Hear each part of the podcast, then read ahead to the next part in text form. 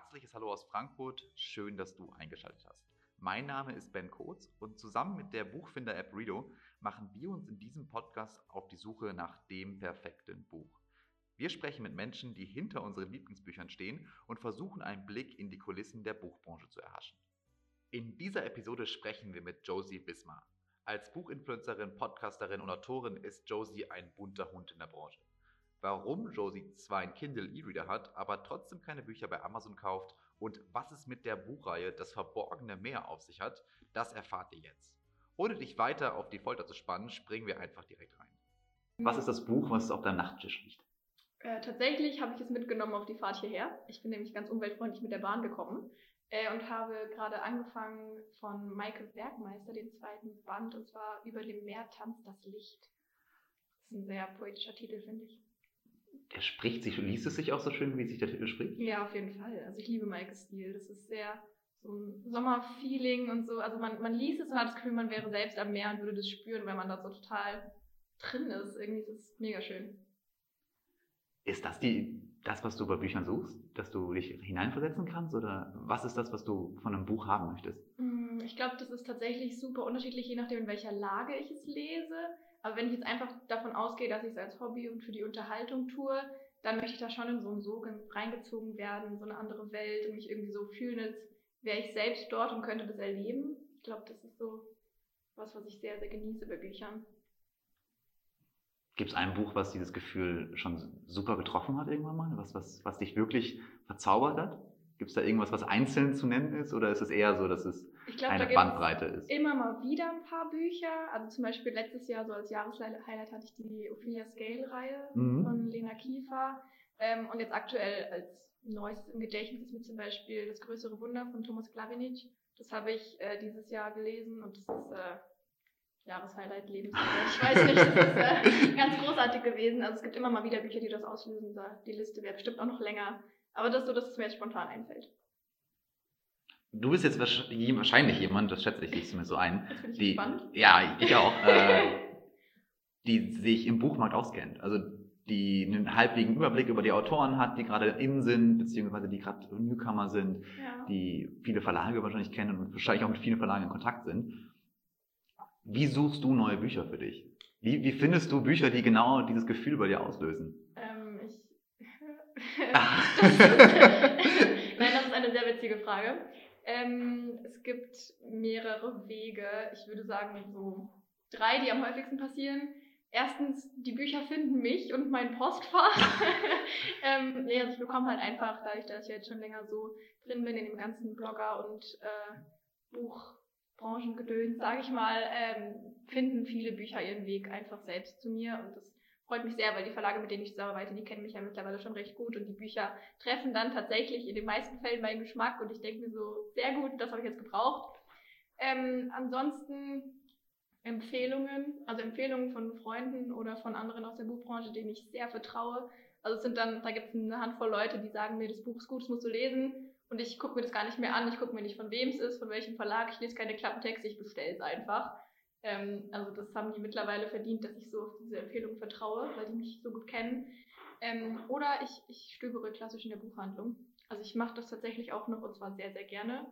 Mein Konto sieht es nicht so gerne, aber das ähm, interessiert mich in dem Moment dann nicht.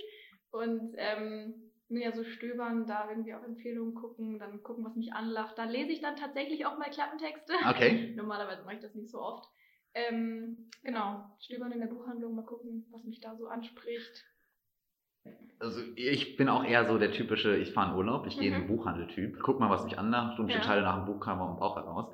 Nur ich bin immer ziemlich enttäuscht, wenn ich dann da bin und die Bücher sind meistens von einer schönen Qualität, ja. aber nur 50% passt zu mir. Also bist du eher der Typ, der sich zwingen muss, ein Buch zu entlesen oder legst du es weg?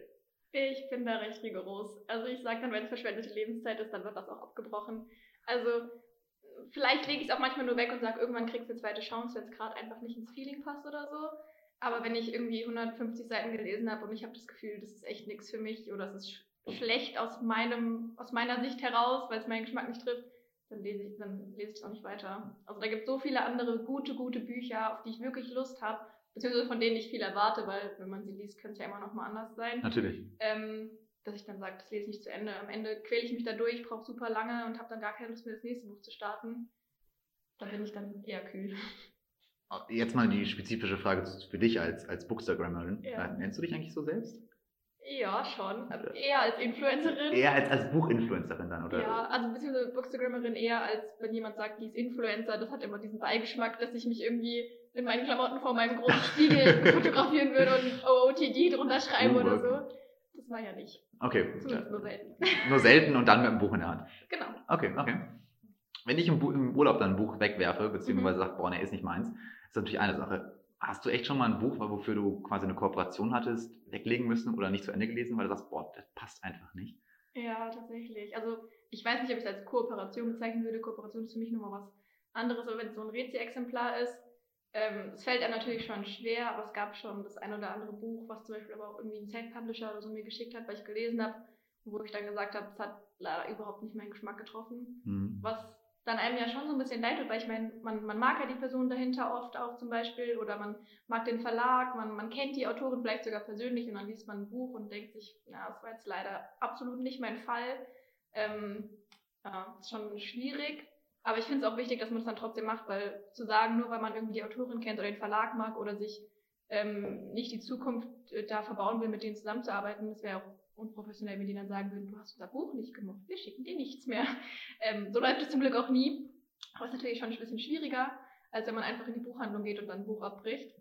Ähm, aber ich finde es halt wichtig, weil ich meine, das ist meine Meinung und ich verkaufe die nicht und deswegen kann ich dann auch ehrlich sagen, wenn es nicht mein Fall war. Jetzt Hand aufs Herz. Wie viel Prozent ist es? Wie viel Prozent der Bücher liest du wirklich zu Ende? Boah, Prozent, schwierig. Ja, Mathe. Mathe, ja, gut. Nein, ähm, ja, ich wie viel Prozent oder wie, wie viel Anteile von deinem Bücherschrank hast du wirklich zu Ende gelesen? Ich denke von denen, die ich dann wirklich in die Hand nehme und, und dann anfange zu lesen, so 80 Prozent. Okay. Ja. Äh, Ich würde bei mir nicht mehr als 40 Prozent sagen. Also das ist ja, es ist halt einfach, weil, weil ich dieses Glück habe, dass ich auf Empfehlungen von anderen teilweise vertrauen kann. Ich würde sagen, wenn es um die geht, die zum Beispiel aus der Buchhandlung kommen, wo es ja echt zwischendurch, was die Sortierung angeht, zu wünschen übrig lässt. Also wenn ich jetzt ein Beispiel nennen Mhm. muss, ich gehe da rein und denke, okay, ich werde jetzt erwachsen, ich lese jetzt einen Roman und gehe nicht mehr zu den Kinderbüchern, dann stehe ich da und mich lacht so ein Regal mit gefühlt tausenden Büchern an, wo einfach Romane drüber steht. Und dann ist da halt alles dabei. Von gefällt mir wirklich bis habe ich nichts mit am Hut oder werde ich niemals lesen oder könnte mein Jahreszeit werden. Und ich weiß aber nicht, was davon welches ist. Und deswegen glaube ich, dass es in der Buchhandlung ein bisschen schwieriger ist, da das perfekte Buch für sich zu finden. Und ich habe da einfach so einen Vorteil durch. Was, wenn, wenn du einen eigenen Buchhandel, äh, Buchhandel hättest oder Ja. zumindest ein, ein Regal in einer Buchhandlung Ja. und da stehen, stehen Josies Bücher drin, Mhm. was wäre da drin und was wäre der Untertitel dieser Buchreihe? Also was würdest du da reinpacken? Jetzt so, so andere Bücher, die ich da reinstellen darf. Genau, du darfst, du darfst Mhm. ein gewisses Genre, eine gewisse äh, Themenwelt da reinpacken und müsstest dem einen Titel geben. Wie hieß der? Oh Gottchen. Ein Titel dafür. Ein Titel, ja. Also ich glaube, ich würde ähm, einen großen bunten Mix zusammenstellen, auf jeden Fall. Also was leider keinen keinen Weg da reinfindet, ist so Horror, Krimi-Zeugs, das lese ich leider Gar gar nicht? nicht. Und deswegen kann ich da auch nichts empfehlen. Da bin ich absolut raus. Wirklich. Warum? Ich bin ein Schisser. auch, Filme nicht dann? Oder, oder geht es nur No. mit. Also ich habe noch nie in meinem Leben Horrorfilm gesehen, das kann ich ganz ehrlich so sagen. Weil ich rausgehen würde, ich bin so ein Schisser. Okay. Vor allem bei diesen Jumpscares, man weiß so ganz genau, da kommt gleich einer und ich sitze schon in der Ecke von der Couch, denke mir so, oh Gott, oh Gott, nein, nein, nein, nein, nein, nein. Ja. Deswegen würden diese Bücher leider keinen Weg Hm, da okay. reinfinden. Und es würde so ein bisschen Fantasy, ganz viel New Adult, ein paar Jugendbücher und auch einige Romane drinstehen. Ich finde es so schade, ich weiß nicht, wie ich das sonst bezeichnen soll als Romane. Also, das ist ja das Schwierige bei dieser Kategorisierung. Das hatten wir ja gerade eben schon. Das Mhm. große Regal, Ja, wo einfach Romane Roman drüber steht. Ähm, ja, da würden einige Jahreshighlights meinen Weg reinfinden und ich glaube, ich würde es ein absolut unvorhersehbarer, verrückter Mix. Das würde da drüber stehen.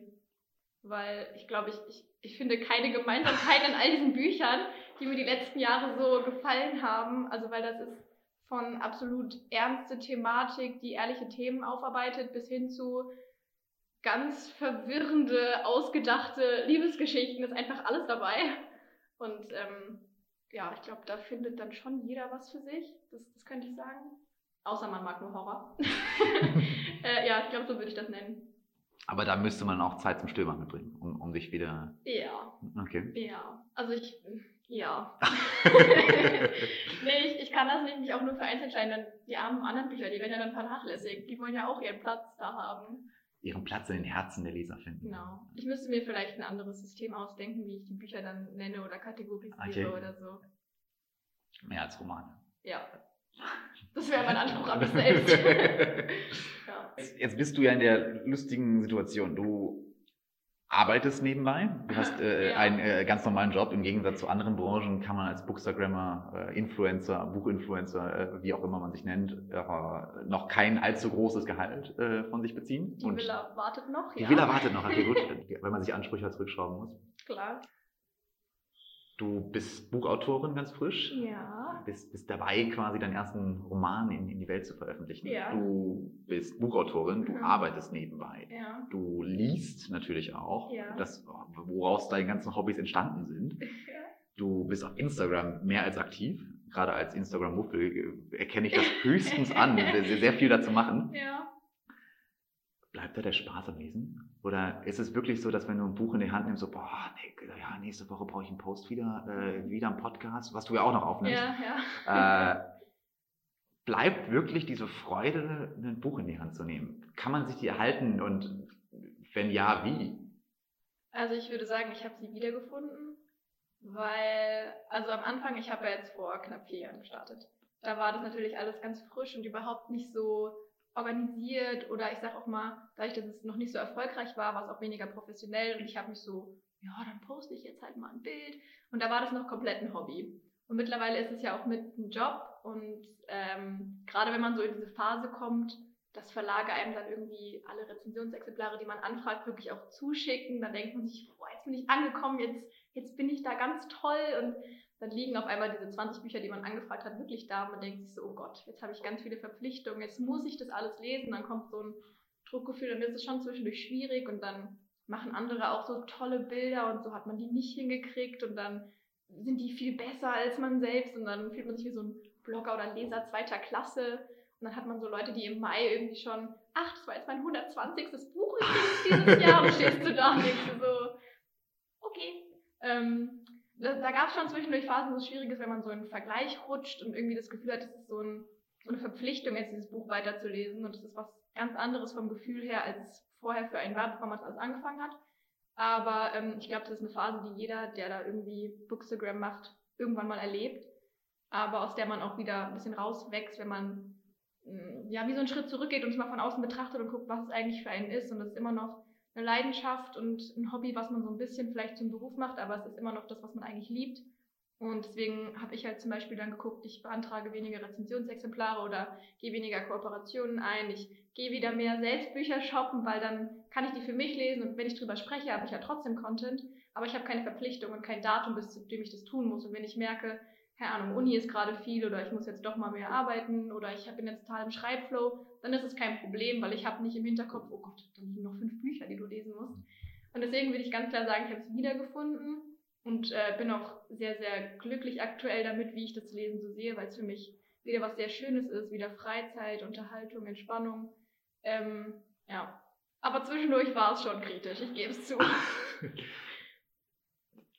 War es dann einfach nur auch wegen der Menge oder auch wegen der Art und Weise, wie du es angegangen bist? Also, ich glaube, es war eine Kombi aus beidem. Also die Menge, weil man das irgendwie unterschätzt hat und dann vor allem im Leben kommen ja immer irgendwelche unvorhergesehenen Mhm. Dinge, egal ob es jetzt eine Klausur ist, für die man jetzt mehr lernen muss oder irgendwie ganz andere Dinge, verrückte New Adult Stories, ähm, von denen alle, wenn man sie aufschreiben würde, übrigens sagen würde, das ist voll unrealistisch, das passiert so, niemals. so, genau so, das wird er niemals machen. Ja, genau.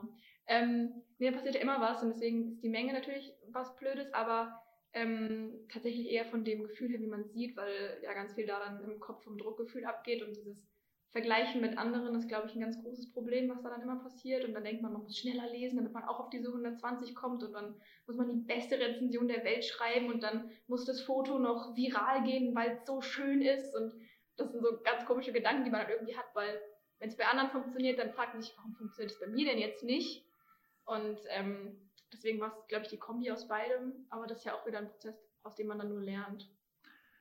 Wenn du jetzt so die Bookstagrammer-Szene an sich anschaust, Mhm. als Influencer-Szene ist es natürlich auch ein Teilbereich von Ja. einer weit größeren Welt. Definitiv. Wäre es für dich ein Wunsch, ähnlich wie Food-Blogger oder wie Food-Influencer, wie Fashion-Influencer, das auch hauptberuflich mal zu machen? Ich glaube ja und nein. Also ja, weil das würde ja bedeuten, dass Bookstagram endlich mal mehr Anerkennung zugesprochen wird, dass die Verlage irgendwann mal raffen, was wir sein können, was für eine, ja Macht ist übertrieben, aber was für eine, was für eine Kraft wir auch haben, dass wir wirklich ähm, Hypes erzeugen können, dass wir ähm, da wirklich viel Arbeit reinstecken, die auch gewertschätzt werden sollte. Und es würde das ja automatisch äh, heißen, wenn ich wirklich davon leben könnte.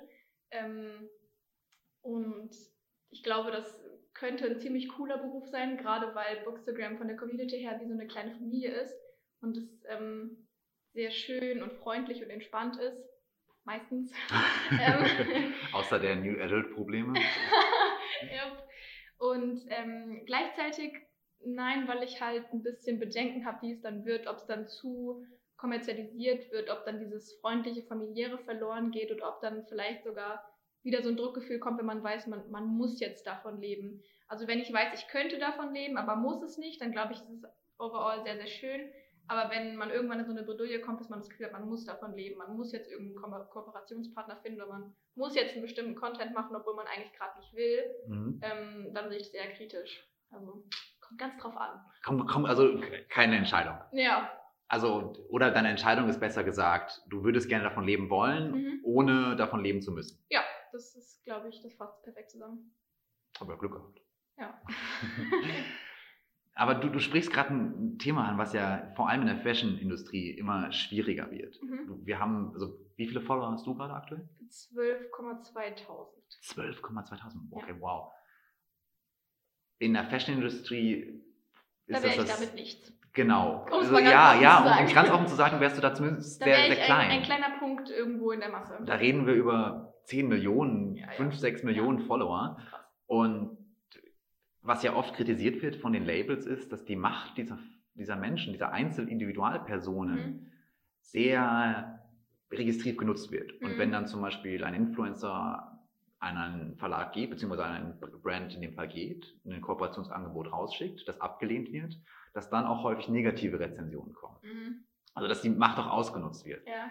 Und findest du es teilweise berechtigt, dass Verlage davor auch Respekt haben und auch Angst haben, dass wenn sie Bücher rausschicken, dass sie dann einfach ja, zerrissen werden und aufgrund von einer Individualstimmung, auf nicht einem nicht journalistischen Text, nicht öffentlicher Kritik, sondern einfach einer Individualmeinung, dann bei 12.000 Menschen, 12.000 freudigen Lesern, Ja. lesebegeisterten, das sind ja nicht nur irgendwelche Menschen, sondern Ja. sehr spezifisch lesebegeisterte Menschen, dass die dann keine Lust drauf haben mehr. Das, das ist eine sehr spannende Frage. Also ich glaube erstmal, dass es ähm, durchaus, auch wenn wir eine kleinere Nische sind, tatsächlich so ist, dass ähm, eine Handvoll größere Blogger schon eine gewisse Macht haben. Also ich würde es niemals so groß wie in der Fashion-Industrie sagen. Ähm, es ist schon so ein größerer Strom, sage ich mal. Aber es ist schon so, dass, dass eine Handvoll größerer Blogger, wenn die zusammen irgendwas tun, schon eine Meinung erzeugen können, definitiv. Das ist ja auch das Prinzip von Influencern, einfach mal um so ganz Natürlich. platt zu sagen. Ähm, aber ich glaube tatsächlich nicht, weil, also, wenn die Rezensionsexemplare rausschicken, dann ist da anders als bei, bei Fashion-Bloggern und da Kooperationen ist da ja kein Geld involviert. Ähm, beziehungsweise erstmal nur diese Anfrage an einen journalistischen Beitrag sozusagen, an eine, eine Kurzmeinung hier irgendwie oder ähm, Content-Platzierung, wie auch immer. Und ähm, dann wissen sie natürlich, dass sie das Risiko eingehen. Ja, es könnte sein, dass demjenigen das Buch nicht gefällt. Aber ähm, zwei Punkte dazu sozusagen sind erstens, dass eigentlich quasi alle, es gibt fast niemanden, der mir da einfällt, der das nicht so machen würde, ähm, das sehr professionell angehen, weil jeder von uns weiß, wie viel Arbeit in so einem Buch steckt. Also jeder von uns weiß, dass da eine Person dahinter steckt, die irgendwie ähm, Ewigkeiten daran gearbeitet hat, die da Herzblut reingesteckt hat und für die das sehr viel war. Ja, ich weiß das jetzt auch selbst Spricht da Ähm, ein kleines zerrissenes äh, Autorenherz? Nein. niemals. Nein, zum Glück hat ja noch niemand irgendwas gelesen. Das heißt, ich weiß noch nicht, wie das ist. Okay, auch, Also, auch, Doch schon, ja, ja. Okay, gut. Aber jetzt nicht so die breite Öffentlichkeit Mhm. oder Leute, von denen ich jetzt nicht wusste, dass sie es lesen, von denen einfach so aus dem Nichts irgendwas kam. Das hatte ich ja noch nicht. Mhm. Bin gespannt. Ähm, nee, aber das, das weiß ja jeder von uns, weil wir wirklich ja auch schon lange da drin sind und das bei anderen auch mitbekommen. Und deswegen habe ich persönlich eigentlich noch nie erlebt, dass ähm, da dann so ein Verriss stattfindet, der direkt auch irgendwie auf den ganzen Verlag irgendwie zurückgeht oder so. Also klar, es gibt auch mal Shitstorms in unserer Community, aber dann aus anderen Gründen.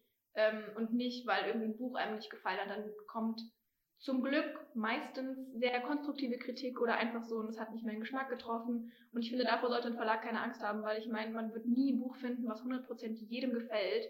Und auch in Anführungszeichen negative Kritik, die ich jetzt nicht mal als negativ so bezeichnen würde, sondern einfach konstruktive Kritik oder auch die Aussage, das Buch hat meinen Geschmack nicht getroffen, ist in dem Fall Werbung, weil es eben diese Reichweite hat und trotzdem gesehen wird. Und wenn dann steht, es hat meinen Geschmack nicht getroffen, kann ein anderer Follower trotzdem denken, hm, vielleicht trifft es ja meinen. Klingt vielleicht spannend. ja, genau, klingt spannend, dann lese ich es jetzt trotzdem auch mal.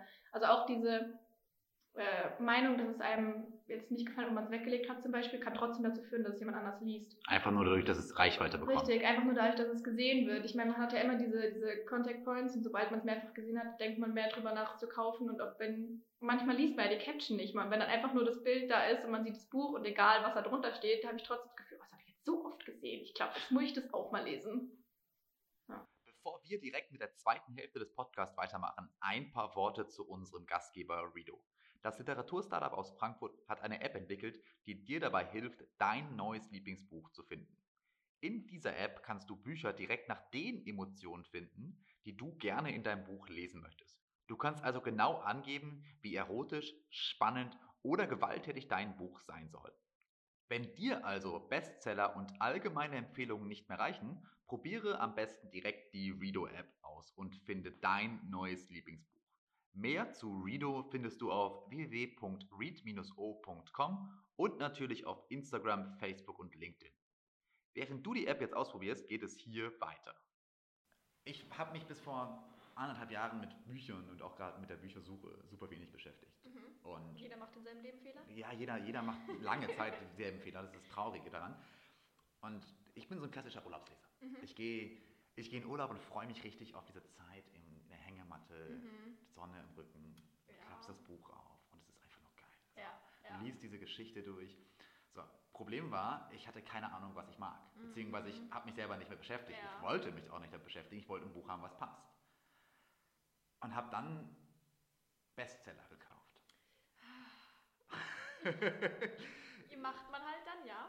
Ja, und ich würde sagen, Teile meiner 40% Statistik Mhm. der Bücher, die ich weglege, kommt aus dieser Liste. Ja. Es gibt tolle Bücher, die, ich, die mein Leben wirklich beeindruckt haben, verändert haben und begeistert haben. Und Bücher, die ich nach 50, 60 Seiten nicht verstanden habe, nicht lesen wollte. Ja. Wie stehst du zu Bestsellern? Was ist, wie findest du das? Kaufst du Bestseller? Ähm, ja und nein, aber ich bin mittlerweile der Meinung, dass ähm, Bestseller halt nichts über den Inhalt aussagt. Das bei Bestseller ist halt einfach, da geht es um Zahlen, da geht es um die Verkaufszahlen, da geht es um den, den wirtschaftlichen Erfolg, den ein Buch gerade in einem bestimmten Zeitraum hat. Ja, was ja erstmal so nichts Verwerfliches ist und man, man weiß ja auch, worauf man sich dann einstellt, beziehungsweise eben teilweise nicht. Also ich aus der Buchbranche weiß, es geht um diese Verkaufszahlen und das ist mit ein Indiz dafür, wie gut Marketing funktioniert hat, was für einen Namen ein Autor hat, weil es gibt ja auch Bücher, die landen da einfach automatisch auf Platz 1, weil es ein Fitzek ist oder so. Der hat das halt über Jahre, die er gute Bücher geschrieben hat, die angekommen sind, auch einfach verdient. Aber trotzdem kann sein, dass es das nächste Buch, was da oben steht, nicht sein Bestes ist und jemand als Fitzek-Leser trotzdem enttäuscht ist und es steht trotzdem da auf Platz 1. Das passiert, weil die Verkaufszahlen einfach so gut sind. Und deswegen habe ich für mich mittlerweile so beschlossen, dass die Bestseller mir ganz andere Dinge verraten, aber ich inhaltlich quasi gar nichts darauf gebe. Wenn ich jetzt wirklich gar keine Ahnung habe, wie ich Mhm. lese und ich weiß auch überhaupt nicht, was eine Buchmarktorientierung irgendwie sein kann, welche Genre es gibt, was ich mag, äh, welche Autoren ich mag, Mhm. würdest du mir empfehlen, einen Bestseller zu kaufen oder würdest du mir, also was würdest du mir empfehlen? Ah, das ist eine ganz schwierige Frage, weil so ein richtig perfekt ausgeklügeltes System gibt es da nicht. Also ich würde dich fragen, ob du vielleicht Freunde hast, die gerne lesen, die dich Habe ich nicht. Nee, ich, Geschmack. ich kenne ich kenn niemanden, der, Okay. äh, also ich bin ganz Ein- alleine auf ein einer einsames, Insel. ein einsames Genau, Menschlein in ein- seinem Kämmerchen. Richtig, okay, genau. ich verstehe. Genau. Und ich suche Ja. mein, mein Buch, mein perfekt passendes Buch. Für ein perfekt passendes Buch, dann äh, würde ich dir auf jeden Fall empfehlen, erstmal in den, in den stationären Handel zu gehen, weil ich doch noch den Buchhändlern oft vertraue. Mal einen Buchhändler ansprechen, kann halt aber auch schief gehen. Also es ist mehr so eine 50-50 Chance, wäre jetzt bei Wer hat Millionär die 50-50 Joker-Sache.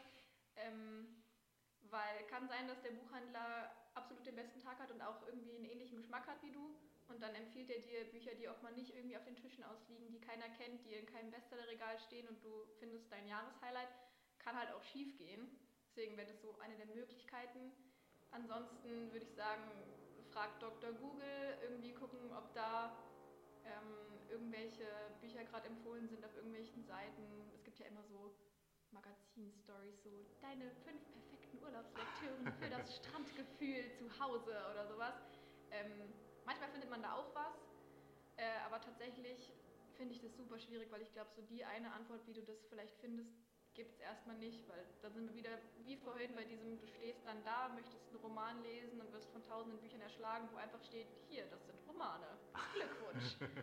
und oft sind auch Klappentexte jetzt nicht so unglaublich aussagekräftig. Also selbst wenn du stöberst und das Gefühl hast, da ist ein Klappentext, der gefällt mir, muss es nichts heißen und auch andersrum sind manchmal Klappentexte sehr schlecht geschrieben und dir entgeht gerade das beste Buch deines Lebens oder so.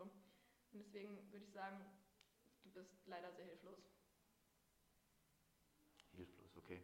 Ja, so habe ich mich auch ungefähr gefühlt. Das, Ja. das trifft leider sehr gut, wie so, Ja. so an, an Angeboten überschwemmt auf der einen Seite und auf der anderen Seite total hilflos, weil ich überhaupt nicht weiß, wo ich anfangen sollte. Ja, vor allem, also wenn du jetzt niemanden hast, der dir da so empfehlen kann, was möglich ist, ich weiß auch nicht, ob du wüsstest, wo du dir trotzdem überall Informationen holen kannst. Also klar gibt es auch Leute, die gucken dann Booktube oder Bookstagram und gucken, was da jemand empfiehlt, aber dann musst du auch jemanden finden, der deinen Geschmack trifft. Dann musst du überhaupt erstmal wissen, dass so komische Menschen, die was über Bücher machen, existieren. Da fängt es schon an. Also da sind super viele Hürden und wenn du jetzt niemanden hättest, der hier sitzt und sagt, das sind meine Tipps, also ich meine, von mir könntest du dir ja auch Buchtipps holen und ich gebe dir gerade die Tipps, wo du vielleicht jemanden findest, der dir Buchtipps gibt. Aber wenn du jetzt so jemanden nicht hast, dann tut es mir sehr leid. Was ich viel, viel schwieriger finde, ist, dass, dass die Leute, die mir Buchtipps geben, ja meistens auch, also nein, immer subjektive Sachen geben. Ja. Und ich fand es sehr, sehr schwierig für mich am Anfang, auch die Leute erstmal einzuordnen. Hey, wow, okay, der ist eher so im Hardcore-Sci-Fi unterwegs Mhm. und der liest dann eher Klassiker und ein Freund von mir hat die Top 100 Bücher, die du mal gelesen haben musst, gelesen und war dann von solchen Klassikern total begeistert. Und das ist nicht mein Schreibstil, was Ja. vor 50 Jahren geschrieben worden ist Ja. äh, ist mir ein bisschen zu langsam.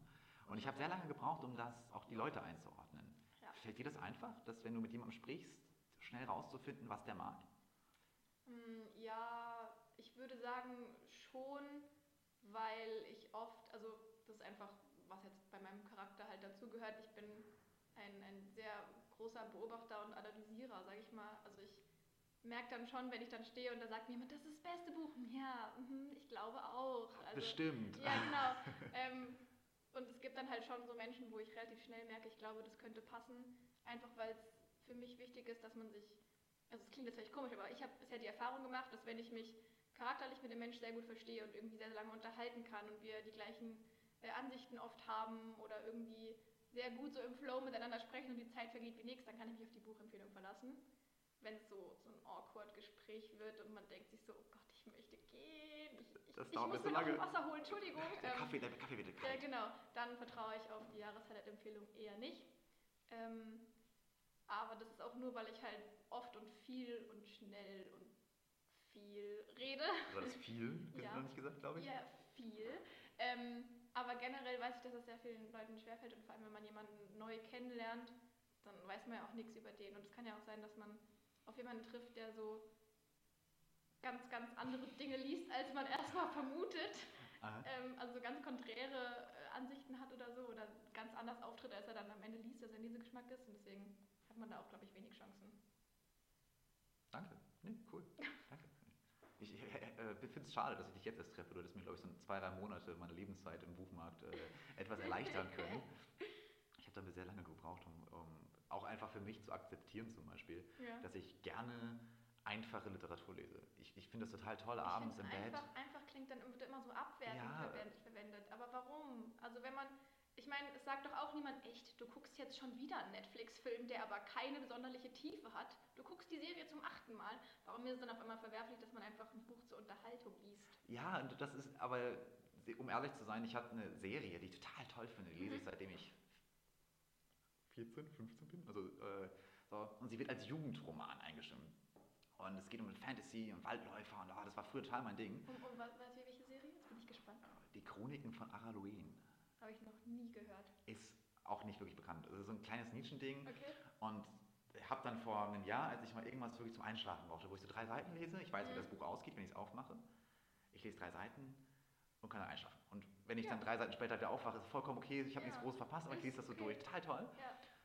Und dann habe ich mich aber total blöd gefühlt, in die Jugendabteilung, in die Kinderabteilung, neben die Benjamin Blümchen Sachen zu gehen und mein Buch Ich, rauszusuchen. ich kaufe das für meinen Neffen, der Ja. hat morgen Geburtstag. Also, äh, alle drei Bände bitte einmal.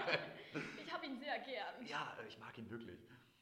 Äh, und seitdem bestelle ich die online. Also, Ja. die- man, man, man, ich schäme mich noch ein bisschen für die Akzeptanz, ist noch nicht ganz überwunden, äh, Ja. Kinderbücher abends zu lesen, aber es ist okay. Es ist, Ja, es ist okay. ja, Äh, zu, zu, zu einer letzten Frage. Okay. Wo kaufst du deine Bücher?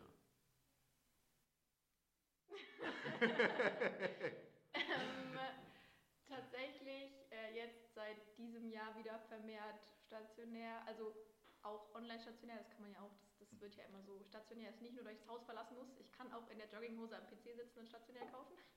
Ähm, tatsächlich, weil es mir nochmal deutlich mehr ins Gedächtnis gedrückt wurde durch Corona und so und die ganzen Buchhandlungen, die geschlossen waren. Deswegen. Ähm, Woher davor- kommst du dann davor, genau?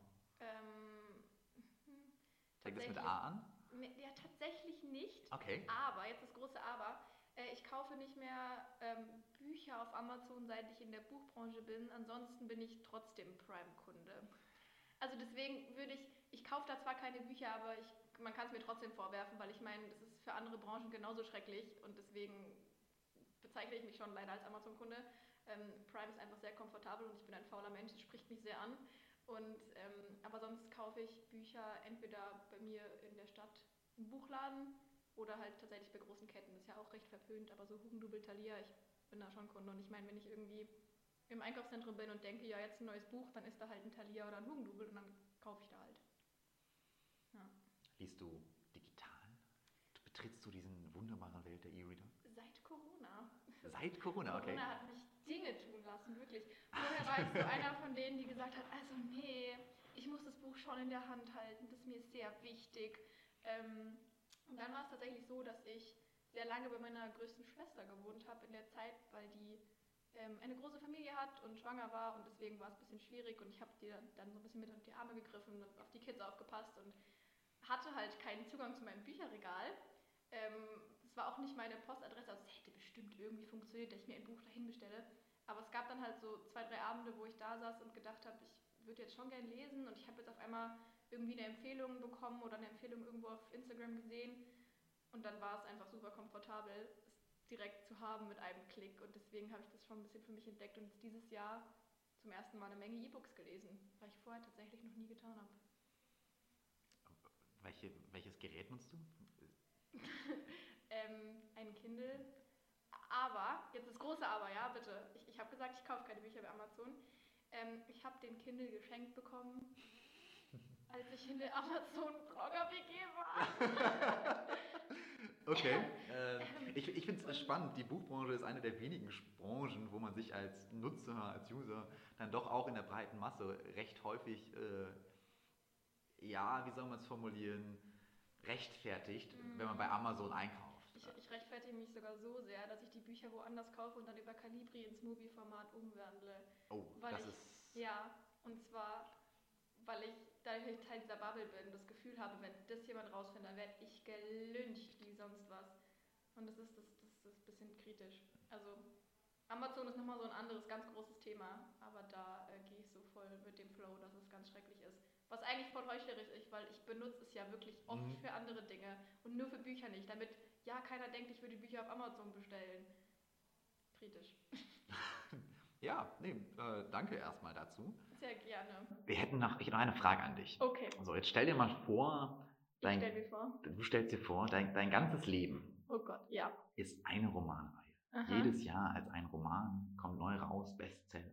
Auf jeden Fall, das Definitiv Beste, das stellen wir nicht hin. Wie heißt die? Wie, wie würdest du deine Romanreihe nennen?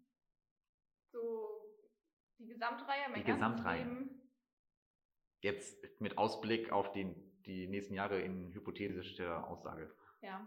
Ähm, ich habe das, das Glück, dass die Sarah mich das schon mal gefragt hat. Das in ist natürlich unserer äh, böse Sarah, böse Sarah. Ähm, und ich mir deshalb schon ein paar Gedanken dazu gemacht hatte. Und ich nenne die Gesamtreihe tatsächlich das verborgene Meer. Und zwar, weil ich äh, festgestellt habe, dass da immer mehr ist. Das war jetzt sehr wundervoll und eloquent ausgedrückt, ich weiß. Aber ähm, es gibt immer mehr als eine Seite. Es gibt immer mehr, als man am Anfang sieht, am Anfang denkt. Es ist immer mehr möglich. Es kann immer mehr passieren, als man denkt. Es, also dieses Mehr ist so ein bisschen zu der Aussage meines Lebens geworden, weil ähm, also sowohl ins Positive als auch ins Negative bei allem. Also ich hätte niemals gedacht, dass ich wirklich, als ich den Instagram-Account gestartet habe und dachte, ich mache das jetzt mal, hätte ich nie gedacht, dass ich in vier Jahren hier stehe. Ich meine, ich, ich werde jetzt wirklich meine Bücher veröffentlichen, was schon immer mein Traum war. Ich werde irgendwann in der Buchhandlung stehen und trotzdem Wasser heulen, weil ich das Buch kaufen kann, so ungefähr. Ähm, ich, ich liebe das, was ich tue. Und ich hätte niemals gedacht, dass ich wirklich da hinkomme. Ähm, ich hätte nie gedacht, dass, dass so viel, so spannende, so viele neue Dinge in meinem Leben passieren. Und äh, ja, und das ist auch gleichzeitig so das Mantra, was meine, eine meiner großen Schwestern mir immer beigebracht hat und eigentlich meine ganze Familie, dass es niemals nur eine Seite gibt und da ist immer mehr und man kann nie sich seiner Meinung oder seiner Ansicht 100% sicher sein, sondern es ist immer wichtig, dass man alles, was man finden kann, mit betrachtet. Ja. Und wie wäre dann der letzte Band, der, der letzte Band von einem letzten Jahr? Wie würde dieser Band heißen von, dem, von der sagenumwogenen Reihe Das verborgene Meer? Ähm, ich würde sie ganz witzig eine völlig überspitzte, überdrehte, klischeebeladene, unrealistische New Edit Story nennen weil ähm, ich, ich bin einfach gerade an diesem Punkt, wo die ganzen New Edit Bücher spielen. Also ich habe jetzt nochmal neu angefangen zu studieren. Ich bin Anfang 20. In meinem Leben passieren ganz aufregende neue Dinge. Man, man stellt sich vor, ich werde erwachsen. Ich, ich tue zumindest so. ähm, das heißt, es ist vom Setting her schon mal passend. Ähm, und dann ist New Edit ja einfach das Genre. Also da passieren wirklich die Dinge, die dann in dem Zeitraum passieren. Also man man erlebt neue Dinge, man ist völlig überfordert, man weiß gar nicht, wie das ganze Leben funktioniert, man, man stellt alles in Frage, was man tut und fragt sich, wo diese Zukunft eigentlich hingeht. Und ähm, ja, deswegen würde ich sagen, mein letztes Jahr war schon eine große New Edit Story, vor allem was die Klischees angeht. Ich meine, ich studiere jetzt was mit Büchern und Literatur, ich will Autorin werden, ich habe äh, ja, ich habe ein ganz großes Bücherregal und Freunde, die woanders leben. Also das ja, das ist sehr klischeehaft. es passiert meine, sehr viel. Es passiert sehr viel, immer mehr, weißt du, es passiert immer mehr. Immer mehr. Der Titel hat Sinn, total. das ist doch ein wahnsinnig toller Abschluss äh, ja. äh, und ein toller letzter Satz. Vielen Dank, Josie, dass du da warst. Ich habe mich sehr gefreut, hier sein zu dürfen. Ja, das freut mich. Und ich wünsche dir alles, alles Gute und Dankeschön. ich freue mich schon, dein Buch zu lesen. Danke, ich bin sehr gespannt, wie es dann ankommen wird. Sehr gut. Ich hoffe, ihr hattet genauso viel Spaß beim Zuhören wie wir bei der Aufnahme. Und falls ihr mehr zu Josie erfahren wollt, schaut doch einfach mal auf ihrem Instagram-Kanal oder auf ihrem Podcast vorbei. Für beides findet ihr natürlich bei uns Links in der Beschreibung. Wenn ihr mehr zu uns erfahren wollt, zu Redo, zu deiner Buchfinder-App, dann schaut doch einfach mal auf www.read-o.com vorbei und findet euer neues Lieblingsbuch. Dort erklären wir euch, was wir genau machen, welche Rolle KI dabei spielt und was wir noch alles vorhaben. Bis dahin wünsche ich euch noch einen wunderschönen Tag und viel Spaß mit euren Büchern.